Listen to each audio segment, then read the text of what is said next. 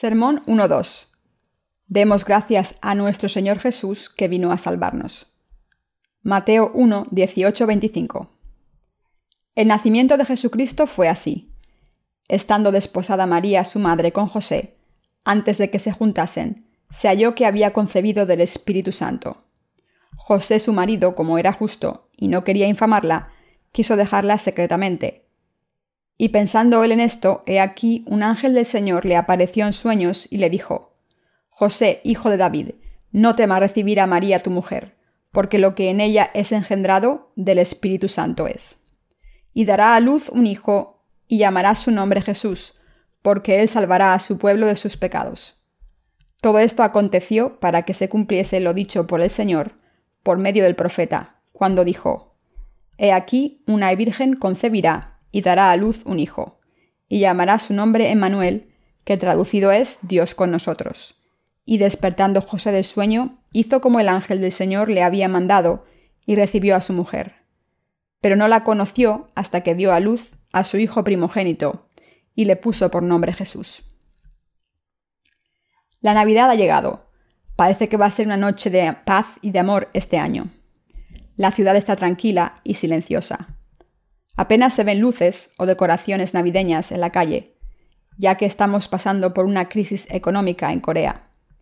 Esto claramente refleja la mala situación económica actual, lo que nos recuerda que debemos aferrarnos a nuestra fe al celebrar la Navidad este año. Echemos un vistazo a este pasaje. El versículo 21 dice, Y dará a luz un hijo, y llamará su nombre Jesús, porque Él salvará a su pueblo de sus pecados. Nuestro Señor nació de una virgen en este mundo y se llamó Jesús. El nombre Jesús se refiere a aquel que salvará a su pueblo de sus pecados. Nosotros, los que hemos encontrado a Jesús, estamos llenos de alegría al recibir la Navidad. Sin embargo, la Navidad no tiene sentido si no entendemos el significado de este día. Si no recibimos la Navidad en el Señor, ¿qué significarían estas Navidades para ustedes? Si recibimos la Navidad en el Señor, vemos que el amor del Señor es abundante. La Navidad simboliza que Dios, el Rey de Reyes, que creó el universo, mandó a su único Hijo a este mundo para salvar a su pueblo de sus pecados. Si estamos en Él, la Navidad es el día más feliz y grato. Esta es la razón por la que designamos un día como la Navidad para dar gracias a Dios. Por supuesto, esta no puede ser la fecha exacta que se describe en la Biblia. Algunos discuten que este era el día para adorar al dios Sol. No obstante, no deberíamos quitar importancia al significado de la Navidad. Algunos creen que tenemos una fecha errónea del día en que Jesús nació. Sin tener en cuenta cuál fue la fecha exacta, deberíamos celebrar la Navidad para conmemorar el por qué vino a este mundo. Cuando celebramos la Navidad debemos pensar con todas nuestras fuerzas en el Señor y en el amor y la salvación que Él nos ha dado. En Jesús tenemos que celebrar la venida del Señor y darle gracias, admitiendo que Él nos ha salvado de todos nuestros pecados. Para ser capaces de celebrar la Navidad, debemos entender su verdadero significado. Estamos celebrando el oficio religioso del domingo. Son las 11 y 12 de la mañana. Ayer hubo unas 11 y 12 de la mañana y mañana las habrá también. Esto quiere decir que el mundo continuará existiendo hasta la segunda venida de nuestro Señor. Este mundo existirá hasta que Dios lo termine. Sin embargo, si no entendemos el verdadero significado de la Navidad en el Señor, ¿Qué tiene que ver este oficio religioso especial con nosotros? Las 11 y 12 del 25 de diciembre son solamente una hora más que pasa cada año. A medida que nos acercamos al fin del año, tenemos que recordar el amor que Jesús nos ha dado y la salvación que hemos recibido. Todo en este mundo, incluso la vida misma y el tiempo que pasa, no tiene ningún sentido sin Jesús. Por otra parte, la Navidad tiene un gran sentido cuando la recibimos en el Señor. Nuestros pecados fueron perdonados porque Él vino a salvarnos. Si Él no hubiera venido a salvarnos, seguramente hubiéramos estado condenados a la perdición. Pero Jesús fue bautizado y crucificado para nuestra salvación. vino a este mundo nacido de la Virgen María para salvar a su pueblo de sus pecados. Por tanto, como cristianos, para nosotros la Navidad es un día verdaderamente sagrado. De ahí que el nacimiento de nuestro Señor tenga sentido para nosotros cuando lo vemos en el Señor, quien creó el universo, y quien controla y supervisa el principio y el fin. Por tanto, tenemos que contemplar la obra nacida de su amor verdadero, y el agua y el espíritu. El mundo existe porque Dios creó el universo. Dios dijo que destruiría este mundo, como ya había hecho una vez antes. Sentimos que el fin está cerca, tal y como podemos sentir y entender. Oh, esta es la obra de Dios. Cuando contemplamos en el Señor las estaciones, primavera, verano, otoño e invierno. También podemos sentir que Él está creando un nuevo mundo mientras nos salva de nuestros pecados. Él nos mostró su creación para que supiésemos que el universo da vueltas porque el Todopoderoso tiene el control sobre éste. Los hombres creen cuando lo ven con sus propios ojos. Cuando estamos en Dios podemos entender claramente cómo obra. Sin embargo, cuando contemplamos las cuatro estaciones en el Señor, podemos ver la providencia de Dios más claramente. Si observamos nuestras vidas en el Señor, podemos también ver nuestras vidas claramente. Cuando estamos en el Señor, vemos que la gente normal vive 70 u 80 años, de una vida miserable hasta que muere. Nosotros estábamos destinados a vivir y morir en la miseria. Podemos ver que nuestro Señor vino a este mundo, fue bautizado, crucificado y se levantó entre los muertos para salvarnos a todos nosotros, a aquellos que estábamos destinados a la perdición por causa de nuestros pecados. Por Cristo fuimos salvados de todos nuestros pecados, a través del Evangelio del agua y el Espíritu, y librados de la destrucción y maldición. Por lo tanto, debemos contemplar todas las cosas a través de los ojos de nuestra fe en Cristo. Algunos dudan que María, siendo virgen, pudiera concebir un hijo. De hecho, incluso algunos pastores dudan que Jesús naciera de la Virgen María. Aunque prediquen y celebren su encarnación, en realidad no creen que Jesús fuera concebido milagrosamente por la Virgen María. Esta gente demuestra su ignorancia de este modo. Cuando no vemos la obra de Dios a través de nuestra fe en el Señor, no creemos en ella. El pasaje nos dice que Jesús nació por obra del Espíritu Santo y que antes de que naciera, Dios ordenó que se le llamara Jesús. Todo esto se hizo para cumplir lo que se había ordenado. Unos 700 años antes de que Jesús naciera, Dios profetizó a través del profeta Isaías. Por tanto, el Señor mismo os dará señal. He aquí que la Virgen concebirá y dará a luz un hijo y llamará su nombre Emmanuel. Isaías 7:14. Esta era la profecía de que Dios vendría al mundo en un cuerpo humano para salvar a los hombres. Cuando lo contemplamos en el Señor, nos damos cuenta de que es obra de Dios salvar a la gente de sus pecados. Esto es así para que nos demos cuenta y creamos que Dios nos creó y nos salvó de nuestros pecados. Este hecho sería imposible de creer si lo contemplásemos desde nuestro punto de vista humano e intentáramos entenderlo por la razón humana. Como consecuencia de esto, algunos piensan que Dios no solo disfruta su creación, sino que también disfruta del sufrimiento humano al haber comido del árbol del bien y del mal. Algunos dicen, Dios disfruta de la creación de los hombres y también piensa que es muy divertido ver cómo sufren al comer del árbol del conocimiento del bien y del mal.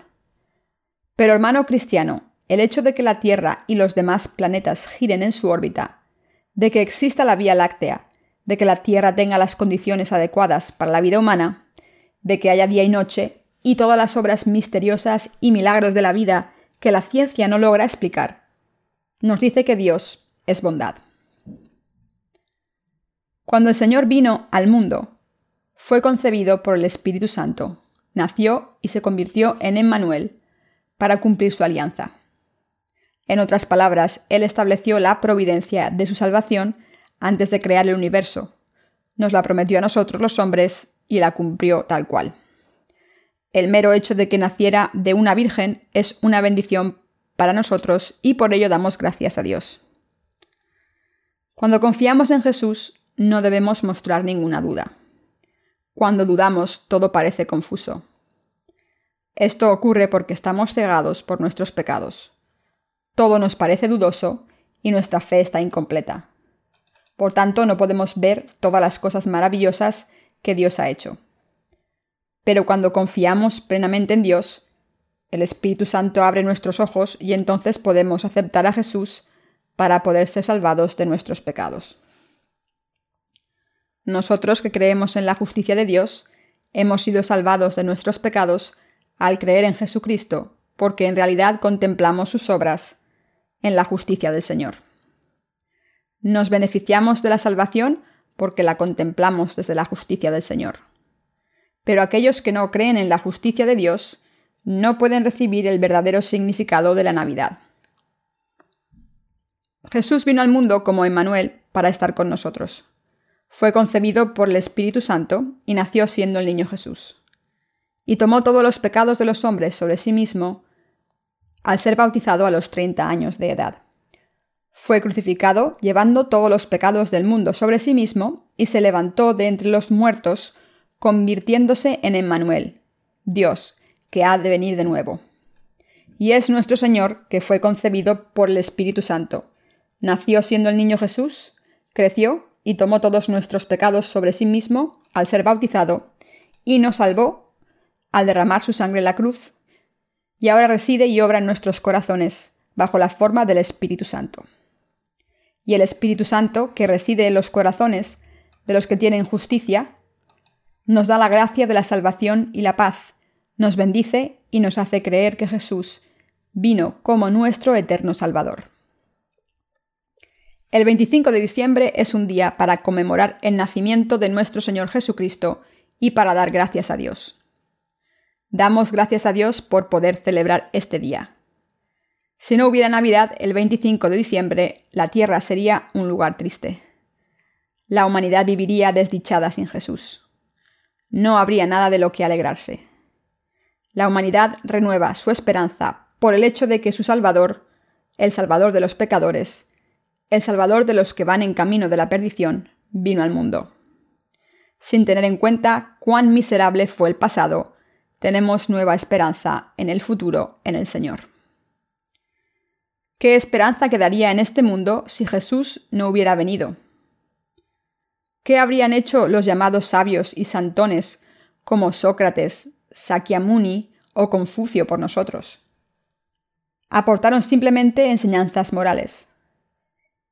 ¿Quién no quiere vivir una vida digna en este mundo?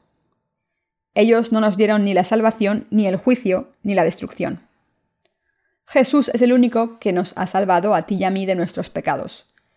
Él vino al mundo para perdonar todos nuestros pecados mediante su bautismo y crucifixión. Solo los que creen en el Evangelio del agua y el Espíritu, es decir, en la justicia de Dios, son salvados de sus pecados. Los que no creen en la justicia de Dios no pueden nacer de nuevo. Desde este punto de vista, recibimos la remisión de nuestros pecados al creer que el Señor es el Rey de Reyes y a través de la fe que cree que Él vino a este mundo, fue bautizado, murió en la cruz y resucitó de entre los muertos para convertirse en nuestro Salvador. Recibimos una vida nueva y nos convertimos en hijos de Dios, con derecho a entrar en el cielo, porque el Señor ha venido a este mundo a salvarnos. La historia de la humanidad lleva a la perdición, ya que nos carcomemos y tragamos unos a otros. Hasta ahora solo hemos vivido la historia carcomiéndonos, engulléndonos, matándonos unos a otros. El pecado de matar fue transferido a nuestro Señor en el río Jordán cuando fue bautizado por el hombre más grande de la historia de la humanidad, y fuimos salvados de nuestros pecados de una vez cuando Él fue crucificado para nuestra salvación. Pero Jesús vino a este mundo, tomó los pecados de aquellos que se carcomían y se mataban unos al otros, al ser bautizado en el río Jordán por el hombre más grande de la historia de la humanidad, y nos salvó de todos los pecados del mundo de una vez, al ofrecerse a morir en la cruz. Debemos creer en esta verdad sin dudar. De esta manera el Señor nos da la esperanza en la salvación. No debemos renunciar a la fe que cree y confía en Jesucristo, según nuestras experiencias personales o del punto de vista de la historia de la humanidad. Sin Jesucristo no habría historia. Sin Jesucristo no existirían los valores familiares. Sin Jesucristo no habría fe verdadera o salvación.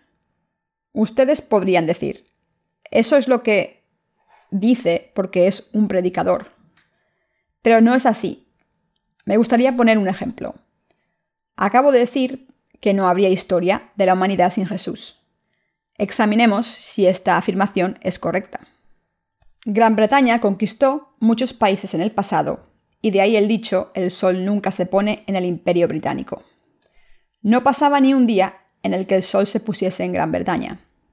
Mientras el sol se ponía en una de las colonias británicas, en otra empezaba a amanecer. Así el sol nunca se ponía en el imperio británico. Gran Bretaña era así de poderosa y gracias a su poder conquistaron el mundo. Había muchos puritanos en Gran Bretaña por aquel entonces.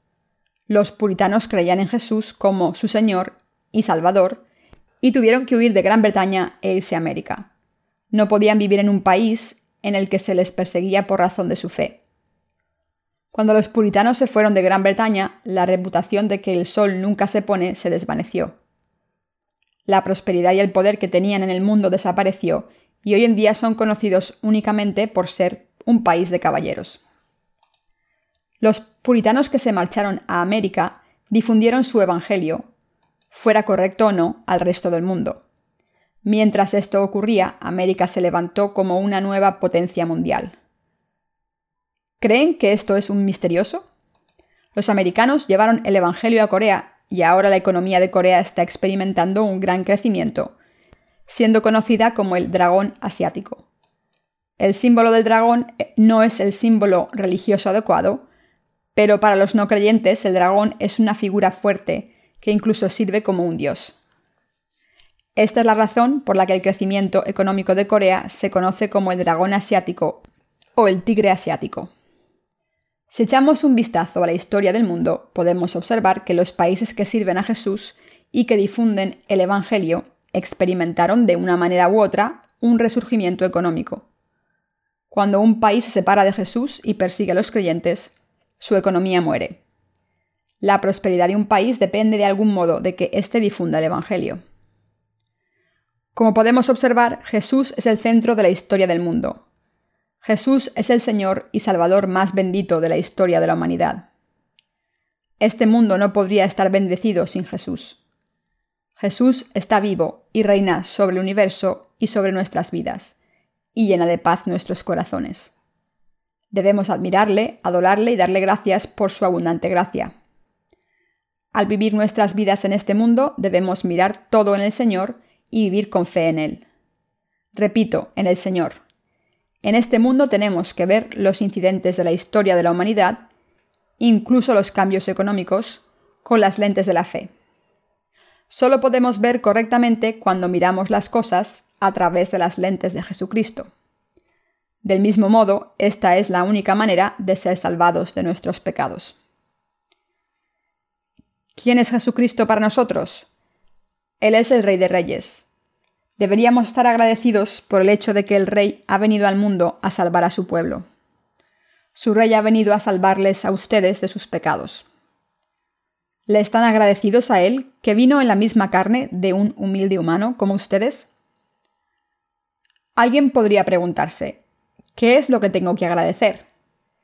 En un día como este sería agradable tomar una buena comida, una copa y salir por ahí. Si alguien me invitase a una copa, probablemente se lo agradecería. ¿Qué es lo que tengo que agradecer? Esto lo dicen porque ven con los ojos físicos. Queridos hermanos cristianos, la verdadera felicidad no se encuentra en asuntos triviales, sino en reconocer que el Señor ha venido como el Rey y les ha salvado a ustedes de sus pecados. Por ello estamos agradecidos. El Rey vino y nos salvó, y esto es por lo que deberíamos estar agradecidos. Debemos estar agradecidos por el hecho de que el Rey de Reyes vino a salvarnos y de que nos salvó. A nuestros ojos físicos podríamos estar agradecidos a quien nos diera suficiente dinero para pagar todas las deudas en nuestra vida, pero en realidad lo que deberíamos estar realmente agradecidos es que el Rey de Reyes vino a salvarnos ya que estábamos condenados al infierno. Queridos hermanos cristianos, ¿es esto cierto o no? Sí, es cierto. Estamos agradecidos si nos miramos a nosotros mismos en el Señor. Yo predico el Evangelio observando todo en el Señor y creyendo en las bendiciones del Señor, estando agradecido por ello. Al mirarlo todo en el Señor, estoy agradecido y satisfecho aunque no tenga nada. Cuando miro en el Señor, estoy satisfecho con saber que Él vino a salvarme. Si nos observamos estando en el Señor, pero miramos con ojos físicos, nada nos satisface. Tenemos que ver la salvación que el Señor nos ha dado y estar agradecidos en el Señor. Tenemos que ver todo en el Señor. Tenemos que relacionarnos con otros con nuestra fe, examinar la historia con nuestra fe, afrontar todo con nuestra fe. Tenemos que ver a las otras personas en el Señor, tenemos que ver la historia del mundo en el Señor y tenemos que ver todo en el Señor. Cuando afrontamos el mundo con nuestra fe, tenemos paz verdadera y bendiciones en nuestros corazones. Cuando hacemos esto, tenemos verdadera vida, paz y bendiciones en el Señor. Por eso estamos agradecidos. Cada vez que miramos en el Señor podemos ser fieles al mandamiento. Estad siempre gozosos, orad sin cesar y en todo dar gracias. Cuando no miramos en el Señor, no hacemos más que llorar siempre, llorar sin cesar, en todo llorar. Ustedes y yo debemos ver todo en el Señor. Al recibir esta Navidad tenemos que dar gracias porque el Rey de Reyes vino a salvarles a ustedes y les salvó, y porque Él me salvó a mí también, y porque limpió todos los pecados de la humanidad. Tenemos que recibir estas Navidades con esta fe y estar agradecidos. Queridos hermanos cristianos, ¿debemos estar agradecidos por esto o no? Sí, estamos agradecidos. ¿Es esto un cuento de hadas o la verdad? Es la verdad. Las escrituras dicen que todo esto sucedió para que se cumpliese lo que el Señor había anunciado por el profeta, que dice, He aquí, una virgen concebirá y dará a luz a un hijo, y llamará su nombre Emmanuel. Mateo 1, 22, 23. ¿Puede una mujer soltera concebir un hijo en esta tierra? Bueno, una mujer soltera puede tener un hijo antes de su boda. Muchas mujeres tienen hijos fuera del matrimonio. Esto resulta evidente si visitamos un orfanato. Muchas madres solteras abandonan a sus hijos en orfanatos. Algunas familias de países extranjeros adoptan a estos niños nacidos fuera del matrimonio. Por supuesto, existen casos de mujeres solteras que tienen hijos. Sin embargo, es diferente que una virgen dé a luz a un hijo, aunque es posible que una mujer soltera conozca varón. No hay ninguna virgen en la tierra que haya dado luz a un niño sin mantener ninguna relación con un hombre. Ustedes podrían decir, ¿No sería posible si se hiciese la inseminación artificial? La mujer es un ser con útero, es decir, que la diferencia entre hombre y mujer es que el hombre no tiene útero. La mujer tiene útero y da a luz a un hijo, pero el hombre es necesario inevitablemente para que la mujer tenga un bebé, ya que el hombre tiene las semillas que el útero necesita para tener niños. María era una mujer que también tenía útero, sin embargo, no había un hombre involucrado. María concibió un hijo solo por obra del Espíritu Santo. Esto fue profetizado unos 700 años antes del nacimiento de Jesús. He aquí una virgen concebirá y dará a luz a un hijo, y llamará su nombre Emmanuel. El ángel Gabriel se apareció para comunicar el mensaje de Dios, que María quedaría embarazada de Jesús. El ángel dijo, Salve María, llena de gracia, el Señor es contigo darás a luz a un gran hombre. Entonces María preguntó, ¿Cómo podrá ser esto? Pues yo no conozco varón. E Isabel, tu parienta, también ha concebido un hijo en su vejez. El hecho de que Isabel, la mujer de Zacarías, hubiera concebido un hijo a su avanzada edad, o el hecho de que una virgen concibiera un hijo, se produjo por el cumplimiento de la profecía mediante la especial providencia de Dios. Entonces María dijo, He aquí la esclava del Señor, hágase en mí según tu palabra. Así aceptó el mensaje que el ángel le había traído, y el niño creció en su vientre. Este es Jesucristo, Esta es la verdad, no es mentira. Por eso los que creemos en ella estamos bendecidos.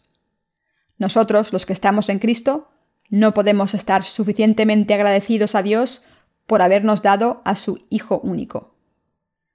Sin embargo, para aquellos que no creen en esta verdad, la Navidad es solo un día más para pagar el diezmo para cubrir el presupuesto de la Iglesia. Varios cientos de miles de dólares pueden ser asignados a través de las ofrendas especiales de Navidad bajo el pretexto de la Navidad. Mucha gente da sus nombres cuando hace ofrendas especiales, pero Dios no está contento con esto. Debemos dar gracias que nuestro culto no es un encuentro fingido, sino verdadero, para celebrar el nacimiento de Jesús y dar gracias a Dios.